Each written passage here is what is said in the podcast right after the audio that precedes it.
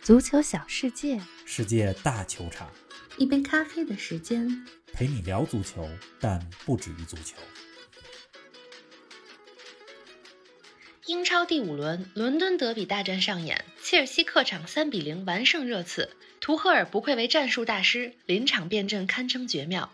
如果说上轮的关键词是首秀经验，那么本轮的关键词则是换人见效。坎特、林加德、利昂贝利替补上场后，分别帮助球队收获三分。你的林皇依然是伦敦之王，不过这一次则是帮助曼联绝杀了上赛季的老东家西汉姆联。势不可挡的切尔西，越踢越顺的利物浦，锋线哑火的曼城，虽然取胜，但仍有顽疾的曼联。更多精彩内容尽在本期英超早咖。听众朋友们，大家好，欢迎来到新一期的节目，祝大家中秋快乐！冯老师你好啊，吃月饼了吗？林子好，听众朋友们，大家好！月饼还没吃呢，不过这几天月亮倒是挺漂亮的。是的，祝大家中秋快乐！嗯，不知不觉啊，新赛季英超已经打过五轮了，整个赛季一共三十八轮，五轮呢算是一个小周期。是的，前五轮打完之后，切尔西、利物浦、曼联都是四胜一平，领跑积分榜。嗯咱们这期节目啊，正好可以对前五轮做个小结，说说哪支球队最有冠军相，哪支球队给我们带来了最多惊喜，而哪支球队呢又最让我们失望。很期待这期的节目。是的，哎，刚刚过去的第五轮英超这十场球啊，如果要选一个最佳瞬间的话，方老师你会选哪个呢？会是曼联二比一战胜西汉姆联的比赛当中林皇的绝杀吗？林加德的绝杀确实是精彩，彰显了个人能力。嗯，比赛尾声阶段也是上演了神剧本儿。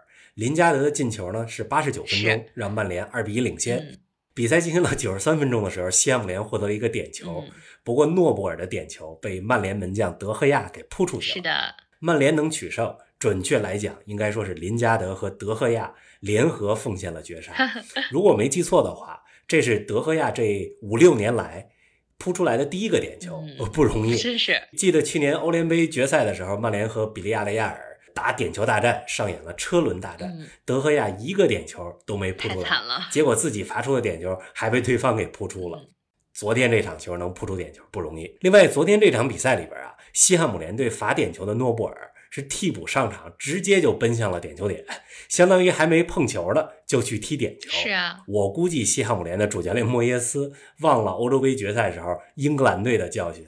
当时英格兰为了踢点球，换上来拉什福德和桑乔两个人把点球都给踢丢了， 所以专门换上人来踢点球可以说是大忌。是啊，玲子，刚才你问这轮英超我心目当中的最佳瞬间是什么？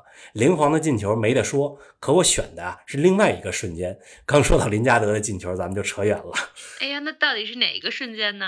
这轮的最佳瞬间，我觉得应该是切尔西主教练图赫尔的临场变阵。啊，我在之前的节目里边总提到，一个教练的临场指挥水平对球队的战绩非常关键。是的，尤其是在场面非常焦灼的这种强强对话当中。之前也给大家举过一些例子，索尔斯克亚、索斯盖特，这都属于非常会管理球员，也懂得如何跟球员相处、激励球员的教练。嗯，但他们的弱点都是临场指挥水平有限。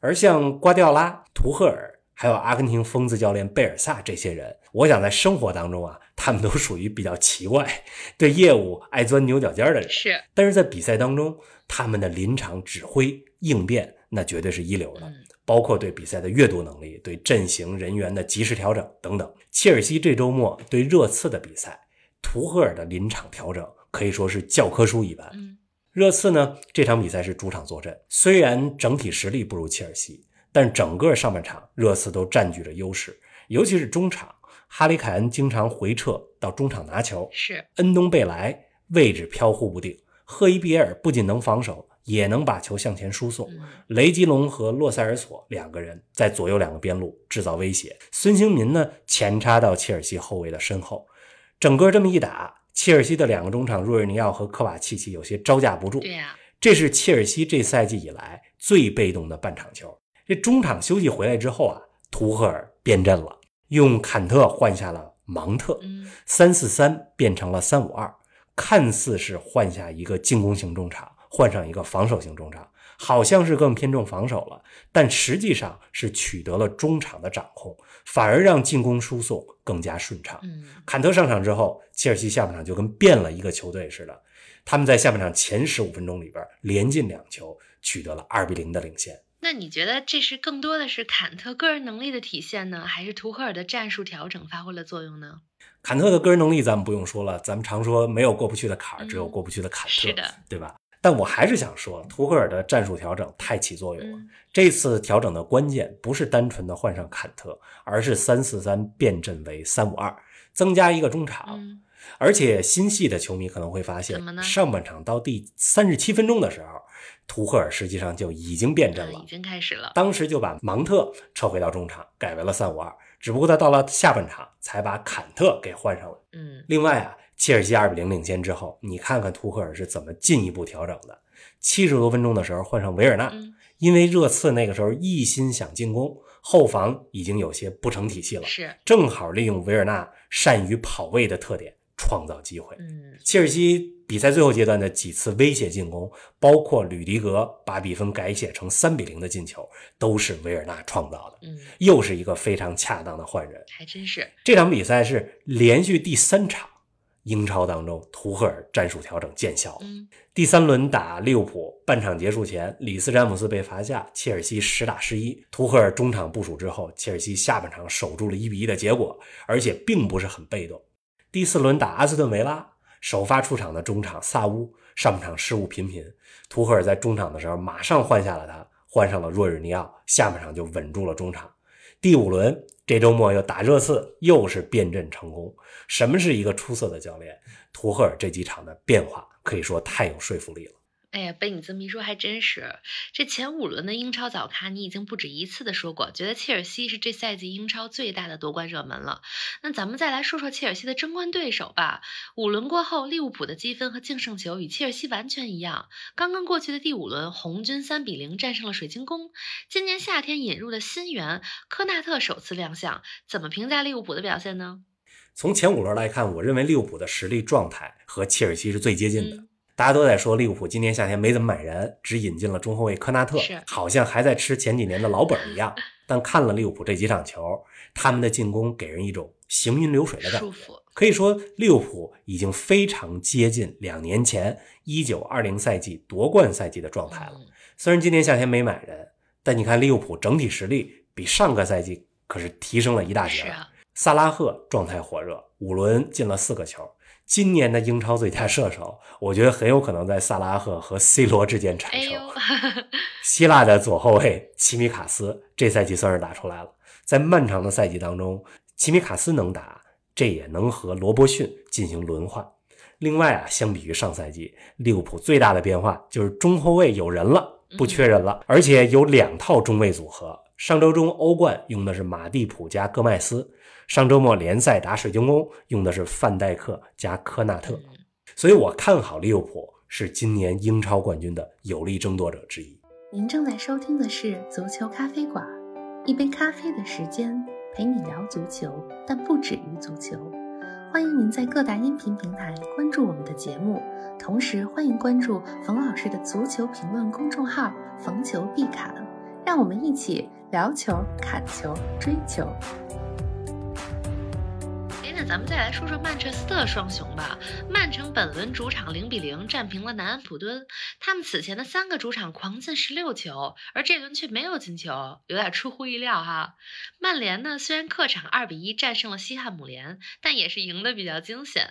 冯老师，曼联和曼城虽然都在积分榜的前列，但我怎么感觉他们的状态已经和切尔西、利物浦差了一截儿呢？玲子，你的感觉没错，曼联和曼城确实都有一定的顽疾。嗯咱们先来说说曼联，好啊，这轮打西汉姆联，两队上周中都打了欧洲赛事，但曼联比西汉姆联多休息了两天，嗯，而且西汉姆联这场比赛当家前锋安东尼奥还停赛。是啊，然而就是在这样的情况下，曼联赢的还是非常艰难，是，可以说是靠着最后时刻林加德加德赫亚两个人的个人神奇拿下了关键的三分。嗯，曼联现在的问题，我觉得主要有三个啊。哪三个呢？ 第一是 C 罗来了之后，曼联现在已经患上了 C 罗依赖症， 是的，进攻当中老想找 C 罗这个点。你看这场比赛上半场的时候，基本上老找 C 罗这个对点，呀好像忘了其他进攻方式一样。嗯，第二，曼联的后腰一直是球队的软肋。嗯弗雷德和麦克托米奈都是中规中矩的球员，但是呢，没有特别突出的传球和攻防转换的能力。是有的时候你让博格巴打后腰，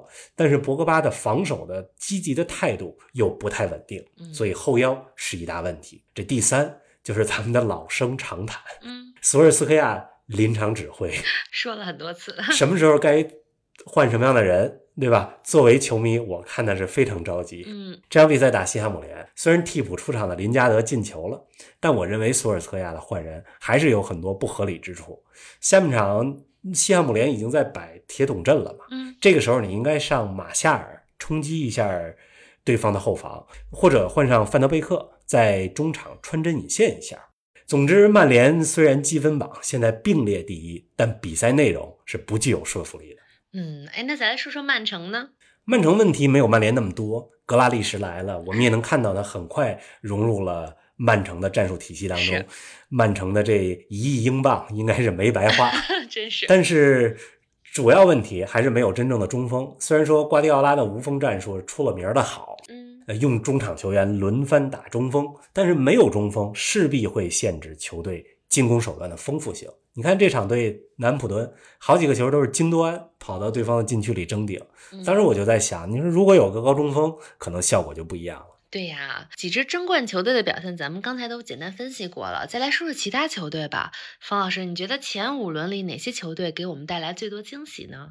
强队咱们就不多说了，咱们说几支不具备争冠实力，但是前五轮里边表现比较抢眼的球队吧。好啊，有哪些？首先呢，还是来说说热刺。嗯你甭看热刺连着两轮都输球了，这轮零比三输给了切尔西，但是对切尔西这场比赛，人家上半场打得相当好，嗯而且给其他球队怎么破切尔西的中场提供了一个思路。啊，新教练努诺上任以来啊，我觉得他对热刺的改造是有目共睹的，嗯，球队踢得更加积极了。今天早上我看一个评价，觉得特别恰当怎，么说？说努诺现在的热刺更像是几年前波切蒂诺时期的热刺，而更不像穆里尼奥时期的热刺啊。那意思就是踢得更积极是了，的， 也顺带骂了一下穆里尼奥。还真是。哎，那第二个呢是哪支球队呢？第二，我想说的对是海鸥军团布莱顿，嗯，你甭看布莱顿名不见经传，人家前五场比赛赢了四场球，是啊，目前排在积分榜的第四。上赛季啊，布莱顿是英超当中最不走运的球队，嗯经常能够创造出好多的机会，但临门一脚总是把握不住或者打门框。嗯这一赛季呢，时来运转了。主教练波特的战术打法我是非常欣赏，大胆猜想一下，我觉得这赛季说不定布莱顿能进英超的前六或者前七。嗯。哎，你还看了哪些球啊？另外，我还看了几场阿森维拉的球， 嗯维拉今年夏天的引援可以说是非常成功的，虽然没有超级巨星，但是布恩迪亚、利昂贝利、丹尼英斯、图安泽贝可以说都是强援，嗯再加上老将阿什利杨的回归，这周末三比零赢埃弗顿这场球，利昂贝利下半场表现非常出色。这名字叫贝利的确实不一样啊，还真虽然是这个此贝利非彼贝利，嗯总之呢，刚才咱们说的这几个队，阿斯顿维拉、热刺还有布莱顿，我觉得是表现比较抢眼的球队。嗯，可以关注一下。哎呀，咱们英超就暂时说到这儿。节目结束之前呢，咱们再说两句意甲。上个周末的意甲，尤文还没有赢球，而穆里尼奥的罗马则是第一次输了球。是的，赛季之前我就跟大家说过，说意甲是英超之外我最关注的联赛。焦点大战当中呢，尤文和米兰打成了一比一，嗯这尤文图斯开局四场意甲不胜，两平两负。嗯，我看比赛尾声阶段，尤文的球迷也开始虚自己的球员了。哎，我觉得尤文的球迷啊，不用太着急，嗯我还是相信主教练阿莱格里的能力。嗯你，看尤文今年夏天失去了 C 罗，又换了教练，对、中啊，后卫基耶里尼·博努奇又年长了一岁，嗯新来的洛卡特利以及重新回归的莫伊塞基恩，这都还需要适应。困难重重。所以主教练阿莱格里的工作不好做，是的，但如果只有一个人可以拯救尤文，那他一定是曾经连续带领尤文获得意甲五连冠、两进欧冠决赛的阿莱格里。嗯，所以大家可以耐心等一等，我觉得尤文还是会反弹的。还有希望。穆里尼奥的罗马输球了，这此前三连胜的罗马，这轮二比三输给了此前三连败的维罗纳嗯。这足球就是这样，纸面实力和此前的战绩不能说明所有，是的，比分还是得通过九十分钟的比赛，场上说了算。场上见分晓。我觉得穆里尼奥如果这赛季能带罗马重回欧冠，就是成功。目前的罗马还不具备冲冠的实力。未来几期节目，我也响应一下这个咱们听众朋友们的号召，有机会跟大家多聊聊意甲。 对呀、咱们的节目要说的可真的是太多了。那咱们今天就先说到这儿，继续看球，下期节目不见不散。不见不散。